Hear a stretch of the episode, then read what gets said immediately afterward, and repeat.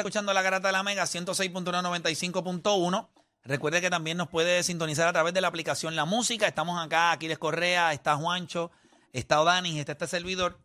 Vamos a darle rápido a esto. Yo quiero abrir las líneas, quiero que usted participe, quiero que usted dé su opinión.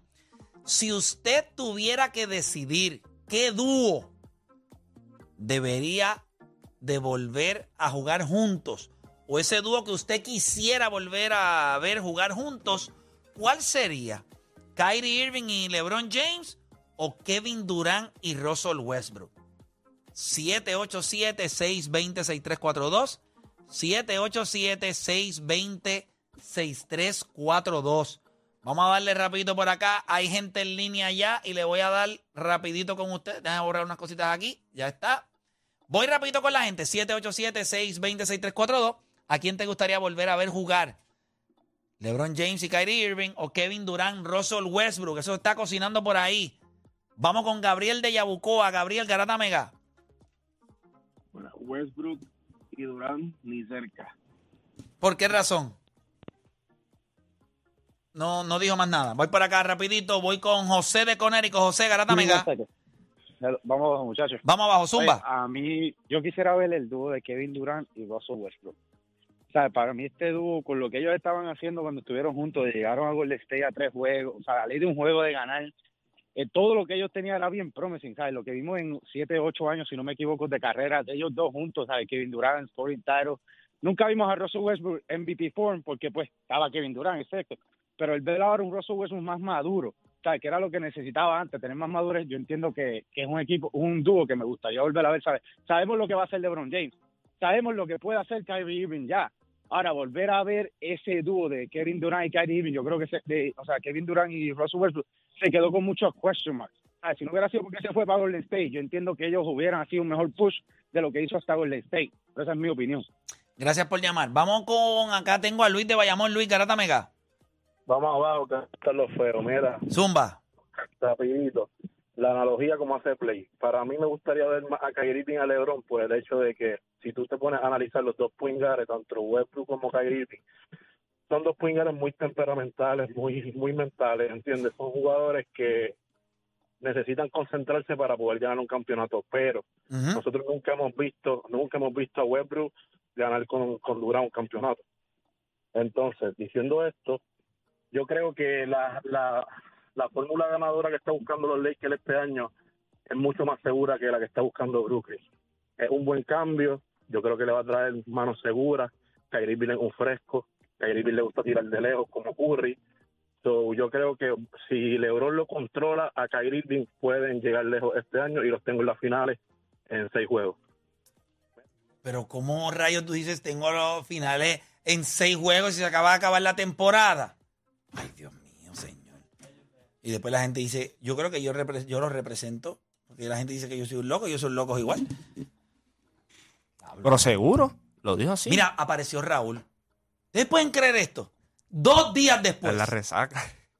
¿Estás borracho todavía, Raúl? Hello, saludos, muchachos, ¿cómo están? ¿Estás borracho todavía? ¿Qué pasó contigo que tú no aparecías? No, yo estaba, yo estaba llamando, pero siempre salí, salí ocupado. Bueno, pues dale, clávame, dale. No, pues, pues yo te, yo te dije, Play, que yo te dije, Golden State en 6, y tú seguías necio, ¿no? Que, que Boston va a ganar, que son más grandes, que son más fuertes. Y, y Eh, fueron más brutos seis. también. Se me olvidó incluir No, esa. no. Pero pues estoy aquí feliz, imagínate, Curry, cuatro campeonatos, MVP, ¿qué más? Ya, ya, ya yo si ellos piden los pusimos anillos, yo estoy, yo estoy feliz. Ya él Por, por, lo- porque hay cierto grado de complacencia en ti después de este campeonato. ¿Qué te da este campeonato que te complace tanto? Bueno, pues eh, más o menos para mí ah, se quitó eso de encima, que todo el mundo decía que, oh, que tú solo ganas por Kevin Durant, que tú solo ganas porque hay lesiones en el otro equipo, que tú no puedes cargar un equipo, no puedes ser el MVP. Y no es real. Este año el camino al campeonato de Golden State no tuvo lesiones. No, eso no es real. Como estuvo el de pues, Boston esto- también. Este, Golden State, pa- para mí siempre yo los tenía saliendo, yo los tenía a la final. Sí, pero ellos cogieron un Denver sin llamar Murray, eh, sin, y, eh, me, y, Y tú me vas a decir que Denver era mejor que Boston con Jamal Murray y... Bueno, yo creo que Jokic es el mejor jugador de la liga. Junto con Ah, Gianni, 1A, 1A, es 1A y 1A2. No es 1B, es 1A y 1A2. Pero se ganaron un equipo saludable. Para, O sea, Sí, sí, no, no. Lo que estoy diciendo es que. ganaron- no, no, no. El camino, el camino, el camino, el camino. El camino A. Porque él, él dice, No, pero ah, tú no, puedes siempre se decir ganaban eso- equipos con lesiones, pues se ganaron Pues a tú Denver. puedes decir eso de Por a lo mejor las finales de conferencia de LeBron James y todos los años que llegó a las finales, que en realidad el este no era tan. Pero ¿quién se los podía ganar en el este? Nadie. Pues entonces, pues no ellos, ellos Está bien, tuvieron, pero- ellos pero tuvieron- es porque ellos la- tuvieron lesiones. Ellos no tuvieron Pero a- por ejemplo, Yamoran sigue roncando. Que él Pero dice, tú puedes decir no lo mismo también. Miami Bosch no, Y tú- y tú- eh, uno de los tú años Bosch no pudo jugar. ¿sabes? Eh, tú siempre yo creo que siempre hacer- va a haber lesiones.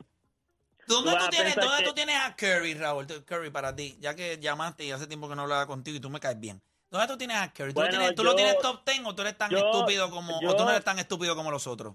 No, yo, yo porque yo estaba viendo la lista y yo, no sé si es que yo me equivoco, pero es que yo he visto esa lista que tienen a Oscar Robinson noveno. No, Y yo no. esa es la-. Si esa es la lista oficial, yo lo tengo 10. Si no es la lista oficial, yo lo tengo 11. Pero es que no existe una, no existe una lista oficial, Raúl. No existe Pues la una lista te- no. oficial. Bueno, pues la que todo el mundo se lleva es por la de, de ESPN, ¿no? La mayoría Pero, de la pero, ESPN es como tú y como yo. Son tipos ahí que, que, que saben del deporte y los No, yo, yo, yo, yo lo tengo, ahora mismo yo lo tengo 11. Ok, yo te quiero preguntar algo. 11, ¿Tú crees? 11, porque ¿Y quién es tu décimo? ¿Y quién es tu décimo? ¿Shaquille o Hakim Olajuwon o quién? Ah, yo tendría ahí a, a Shaquille. A Shaquille, ¿Tú crees que pero Shaquille fue mejor que Hakim Olajuwon? ¿Sí? Para ti. Creo el impacto, porque ese tipo ¿Qué es una impacto? Ok, ¿qué, qué impacto? O sea, eh, yo necesito La que la gente forma- empiece... ¿Qué, no qué caiga, significa? Raúl. te- te- No, no, no, es que a mí me llama la atención siempre cuando la gente me habla de impacto. ¿Cuál es el impacto? Pues la Las nalgas que domina tenía la- cuando le daba a los tipos. Raúl, te quiere clavar. No, no, no, no, no. Está mordido porque tú te lo clavaste. No, No, tiene que contestar nada, papá. una pregunta, mira, al, bobolón este. ¿Tú crees que yo voy a estar mordido y lo dejo hablar? Yo le engancharía. Este Espérate, espérate, no, espérate, no. Es que él te deja hablar para que tú mismo resbales, papá, ¿me No, entiendes? Eso estoy es lo que... teniendo- no, a diferencia de cuando hablo con ustedes, que sí me los quiero clavar, a este caballero yo lo quiero escuchar porque me, me gusta su manera de pensar. Me Ah. gusta. So, ahora mismo Eso yo es me mentira, estoy Raúl. Eso es mentira porque a la que digas algo que es un No, disparate, una estupidez, vas enganchado Está de una. No, yo- Así que Ok, Raúl, yo te prometo que jamás te voy a hacer tú eso. no a ti. llamaste para eso, Raúl. Raúl, jamás Tú te no voy a hacer eso. O Dani, por favor, no estoy hablando contigo ahora, estoy hablando con Raúl. Raúl. Para ti. Pues, el- ¿Y el, y el 9 Ah. quién es? ¿Kobe Bryant para ti? Mm, en el 9 tendría. ¿Tú has hecho esa mí, lista, para- Raúl? ¿Tú has hecho esa lista, Raúl? ¿Tú, tú te has sentado a hacer esa la- lista? Ok. Sí, sí la, sí la he hecho. Para mí en el 9 tendría a, a Tim Duncan. Tan lejos. ¿Y quién es tu...? Bueno, al menos no, para- Raúl, tengo... Raúl, tú, tú me sigues, en, tú me sigues en, en, en Facebook, ¿verdad? Ujú. ¿Tú viste la lista que yo tiré hoy? Sí, es, pa- es parecida. Hay No, que- porque yo tengo a Tim Duncan 6, tú lo tienes 9. Vamos a hacer algo, Raúl. Eh, eh, tú, tú- como tú vas a seguir llamando, vamos a coger el viernes, este viernes, que va a ser hable lo que quiera, y nosotros vamos a trabajar lo que es el top 10 en el programa del viernes. Y tú vas a llamar, pero me vas a llamar ya con la lista ya hecha y Sí, lo podemos sí, hablar. claro. ¿Está bien? Pero ahora mismo este, um, tengo a Kerry 11. Perfecto. Pero, y tú ibas a decir entiendo, algo. Entiendo, entiendo que los que están ahí fueron son caballos tan tan duros. Perfecto. Ah. Me caes bien, oíste, Raúl, me caes bien. A pesar de lo que Pero piense. mira, que, te, Ajá. que, te, que te- que te quería decir, um, es que te iba a decir algo, pero nunca pude, en broma. Que si tú estabas tan seguro que Boston iba a ganar la serie, era una apuesta como que te lo cortara y lo pusiera ahí atrás del televisor que tú tienes, pero que le taparas la cara.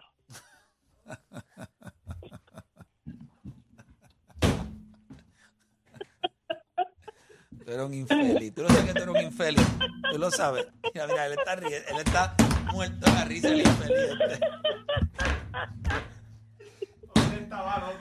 Él estaba loco por llamar. ¿no? Esa risa, papi, esa risa va a tener que aguantarse como tres. ¿Qué, qué?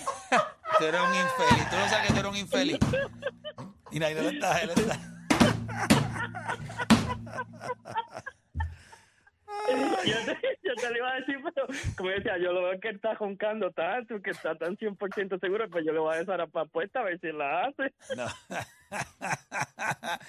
este tipo me cae bien, este tipo me cae bien. Coño, Raúl, ¿tú no piensas nunca venir a Puerto Rico? ¿Nunca? ¿O sí? ¿O tú vienes de vez en cuando? ¿No? No, hace tiempo no he ido por el trabajo, pero sí, sí tengo, sí tengo pensado, creo que el año que viene voy a ir. Pues cuando venga, nos dejas saber para que vengas acá. De verdad que me caes súper bien, eres súper cool.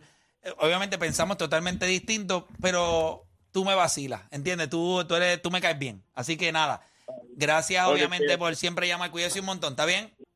Bye. Ahí Bye. estaba. Este chamaco es bueno. De, fue vacilón. Mira, hay, hay veces, hubo un chamaco, a mí siempre hay personas que, que llaman constantemente, que me... Nosotros teníamos un chamaco una vez que llamaba en las noches, que se llamaba La Bestia Calva. Eh, una- un caballo, mano, me encantaba. Y le metía duro a esto, yo lo llegué a traer al programa. Siempre hay personas que, aun- y, él tenía su manera de pensar, pero me gustaba su, su norte, para dónde iba. Y este chamaco, mira lo que él dijo, y yo no sabía. Me dijo, no, lo que pasa es que lo tengo fuera, porque es que en esos días que están ahí abajo, es duro. Y, me gusta cuando alguien puede entender, yo creo, y el tema que estábamos hablando se fue por el chorro. Y lo vamos a tocar ahora rapidito y ya. Nosotros, y era un tema que yo quería tocar hoy. Yo, yo no sé si lo puse en el, en el libreto, pero cuando esta mañana estaba trabajando para este. Ah, ok, ahí está el tema. Es cuánto el estilo del baloncesto de hoy debe influenciar en cómo ranqueamos a los jugadores de esta generación. Y eso es bien complicado porque nosotros estamos viviendo un momento bien grande del baloncesto. O sea, los jugadores de hoy día en cuestión de talento es, es el nivel para mí más alto que nosotros hemos Es la visto. máxima expresión, Play. Es o sea, y las estadísticas lo vaquean. Sí, el problema es eso, que yo puedo tener el talento más grande, pero el juego es tan y tan distinto que va a ser muy fácil romper récords. Y los récords nos pueden nublar el hecho de cuán grande eres tú. Eh, eh, por ejemplo, eh, co- como por ejemplo cuando hablamos de Bill Russell. Bill Russell es un tipo que está allá abajo y tú sabes la cantidad de gente en las últimas 48 horas que lo ha pintado como si hubiese sido un mamao. O sea, ¿qué la gente piensa que Bill Russell? O sea, este tipo era, existía Will Chamberlain, que estaba asesinando la NBA. No la estaba matando. No estaba dominando como Chuck. Chuck dominaba. 30 puntos, 10, 15, 14 rebotes. No, no, no. 35 y 25. Que nadie más va a coger la bola. Soy yo. Y vino Bill Russell y le dijo, está bien, ven acá. Vente, yo te voy a enseñar cómo se hace esto. Pam, pam, pam, y se clavó a Will Chamberlain. Will Chamberlain de- pasó de promediar 40 a 20, a 20 puntos. Es lo mismo. De coger 25 rebotes a 17. Es lo- es lo- ¿Quién ganó el campeonato? Claro, él también jugó con un trabuco impresio- impresionante, pero cuando Will también se movió Ganó. de Filadelfia a los Warriors, ganó también. ¿no? Y no, No, solo, él ganó en, en los Lakers. en los Lakers. no solo eso. Mira, Karim. En aquel entonces llegó a 38 mil puntos. Sin el triple. Que, by the way, encontré un video antes de ayer de Karim Abdul-Jabbar que lo galdearon en la esquina y cogió la bola de tres, la zumbó y la metió. Pero con un release de, de, de mayón. Fue, yo dije, este, este, by the way, él tiraba el skyhook más o menos de como dos o tres pies antes de la línea de tres puntos. El skyhook de él lo tiraba a 17, 18 pies. Porque acuérdate que él, cuando pisaba y se Él se echaba para levantaba, atrás. se echaba para atrás. Entonces, ¿cómo ¿Sabes que son 38 mil? La, la gente- Michael Jordan, que es uno de los mejores anotadores que nosotros hemos visto, sí, yo sé que no jugó la misma cantidad de temporada y todo, pero que vino a esta liga a meter la pelota. Sí. Sí, pero Michael Jordan tiene 3.000 puntos, creo que. tres- tres- ¿Cuánto en una temporada? Creo que metió 3.000 Sí, por eso puntos. sí, en, de, pero de los 80 y pico. En el 87 yo creo que fue, por ahí. Sí. Y el 75% de esos tiros eran al lado del canasto. Lo de, digo, loco. de ocho, O sea nueve que- pero sabes que son 38 mil puntos. Cuando tú, te, cuando tú te pones a sentar y tú, y tú analizas y dices, ya, 38 mil puntos. Pero tú sabes lo que Pero- son 11 campeonatos. Tú sabes lo que son 5 MVP de la liga. Tú sabes lo que son 7 títulos de rebote. Uy, y mira, Will Chamberlain. ¿Sabes que son 20 y pico de mil rebotes? Tener una temporada de 50 puntos por juego, Ustedes 25 rebotes y no lleva el tele No, MVP. no solamente eso, él ganó 11 títulos de rebotes, Will Chamberlain. Pero también ganó un título de asistencia. Sí. Yo te voy a decir algo. ¿Qué es esto? Es que se cuela, todo ese sonido se cuela para acá. Ustedes saben algo. Estamos hablando de que en la historia de los Estados Unidos, Will Chamberlain debe estar entre uno de los, mejor- uno de los mejores cinco atletas que esa nación ha tenido. O sea, él lo tenía todo. Will Chamberlain lo tenía todo. O sea, Will Chamberlain es Giannis Antetokounmpo en el 1970. Es eso. Tú lo coges, lo transportas. Déjame traerlo acá. Ok, aquí está. Aquí está Will Chamberlain. Míralo aquí. Giannis Antetokounmpo. ¿Qué tú crees? Y la gente dice, Giannis son 25 a 30 puntos y 14 rebotes. 5 o 6 asistencias. 5 o 6 asistencias. Pero ahora que tú dices Y eso, Giannis nunca ganaría un título de asistencia. Will Chamberlain lo hizo. Como Michael Jordan. Déjame probarle a la gente que no solamente puedo meter la bola, la puedo pasar también. Ahí está. Ganó un título de, de- Además de ganar, qué sé yo, cuántos títulos de anotaciones. Creo que ganó 7 títulos de anotaciones. Ganó 11 títulos de rebotes. Un título de... ¿Sabes? Estamos hablando de, de fenómenos. Claro, y uno puede decir que hoy en día nosotros estamos viendo fenómenos. Pero estos fenómenos son fenómenos cuando dominan cuatro, cinco, seis áreas del juego a niveles estúpidos. Y la estatura usted no la puede comprar allí en Marshall. Mira, Michael ganó en los 90. ¿Quién te dice a ti que Kawhi, saludable, no ganaba? En, en los 80 o los 90. Y otra cosa, nosotros Imposible. siempre decimos, ah, Michael Jordan ganó 10 títulos de anotaciones. El único jugador en promediar 30 puntos por juego en los 90 fue Michael Jordan. Si él hubiese jugado en los 80, se hubiese fajado. Porque ocho jugadores distintos en los 80 anotaron 30 puntos por juego en una temporada. Ocho en los 80, uno en los 90. Él fue el único jugador de los 90 en promediar 30 puntos por juego. ¿Lo sabías? Eso no sabía. Para eso estoy aquí. Este, y ocho en esa era. Bernard King, un montón de. eh, George Gervin. Eh, yo creo que George lo hizo en una ocasión. Ocho jugadores en aquel momento. Eso es importante. Moses Malone, ¿verdad? Eh, Pero estuvo cerca. Pero estuvo cerca. no- sí, no- pero, no pero fueron ocho jugadores. Hay, hay que ir, obviamente. ocho, sí, ocho jugadores en una era, o sea, en una década.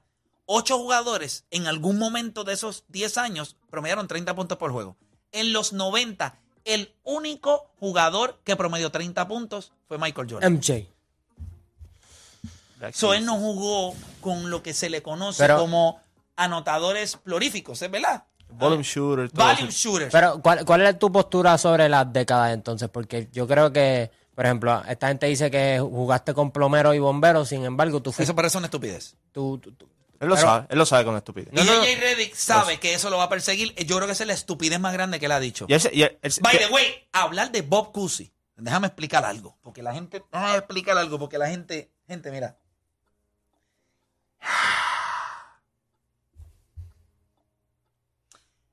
Usted se lo mama a Steve Nash.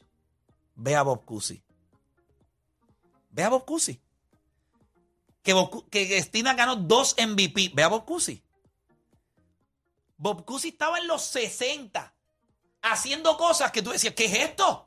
Bajándose la bola por el, por el entremedio de la espalda, por debajo de la pierna, haciendo pases picados de media cancha para que los tipos metan guira. O sea, él iba con la derecha y se la picaba por detrás de la espalda y la metía de allá. En los 60. Y tú vas a decirle a mí, mira, Bob Cousy es...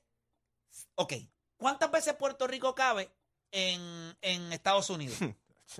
Pues así de veces cabe JJ Reddick dentro de Bob Cousy. Para que te des cuenta que no es ni cerca para él decir que jugó con plomero. Bob Cousy en la era de hoy ponía a JJ Reddick al frente de él y lo hacía llorar. Porque JJ Reddick siempre fue un, fue un tirador. Nunca desarrolló ninguna otra destreza. No podía poner la bola en el piso. eh, nunca fue un gran pasador. No era un gran rebotero. Eso eres el menos que puede hablar. Específicamente de decir que Bob Cousy no es grande porque jugó con bomberos y, y- y plomeros. Eso es una estupidez. No, hubo Pete Maravich, hubo un montón de gente también, tú sabes. Se acabó. Eh, ¿A quién quisiera ver jugar? Sencillo. ¿Qué pasó? Ah, tenemos entrevista, ¿verdad? ¿A quién tenemos en entrevista de Chente? ¿Cómo? A Power Solar. Ah, ok, los atendemos ahora. Lo importante es que para mí, sin lugar a dudas, sería la de Kevin Durant. Y esa es si la yo duda. fuera Kevin Durant, yo quisiera jugar con Westbrook. Y les voy a explicar por qué. Mira, mira, la, mira la curva. Definitivamente Russell Westbrook va a lucir mejor al lado de Kevin Durant que LeBron James. Ya lo hemos visto. No necesariamente, sí ya lo hemos visto. Y este es un tirador natural. Pero el otro no necesita el balón. LeBron sí. So, si yo fuera Kevin Durant y yo sé que tú vienes de la temporada más desastrosa al lado de Westbrook, yo digo, vente. vamos a demostrarle a esta gente que no, e- no eres, que no eras tú, que era él. Y yo lo hago para hacer quedar mal a LeBron. Y lo digo. Al lado de Westbrook, yo digo, mira lo que yo estoy haciendo. Qué pena el año pasado que el otro no sabía. Ese que ustedes dicen que es el número uno, no podía jugar al lado de él. Claro, esa es la narrativa que le queda a Kevin Durant porque no tiene otra. Se lo están clavando de todos lados. Pero yo lo hubiese usado. Para mí, Kevin Durant y Russell Westbrook sería la que quisiera ver, eh, aunque es la con menos probabilidad que vamos a ver. Este, pero está, está interesante. Eh, ustedes, para ti, ¿cuál era? Rapidito. Kyrie Irving y LeBron James. Pero es, por la nostalgia. A mí no me Eso gusta. sería un libro eh, que uno dice, si Es como cuando bueno- Wade fue a Cleveland por un ratito. O sea, obviamente no tuvieron éxito. Y Sí, pero a Wade, no- a Wade le quedaba menos. A, a Wade le quedaba Nada. 100% menos de lo que le quedaba cuando LeBron se fue de Miami. Y cuando LeBron se fue de Miami, a él le quedaba cero. Imagínate si le quedaba poco. Yo creo que las dos están bien duras, voy con la de KD y Russell Westbrook. Yo creo que los dos, papi, en un tour. ¿Qué pasó? ¿Qué pasó? Sí, pero estamos al aire, no importa. ¿Qué hacemos? Ese es el jefe de nosotros. Ahí está el de programación y Víctor Roque. No, yo salgo a las 12, pero como el jefe me dijo que podía con unos minutitos siempre, pues, pues salgo ese horario también.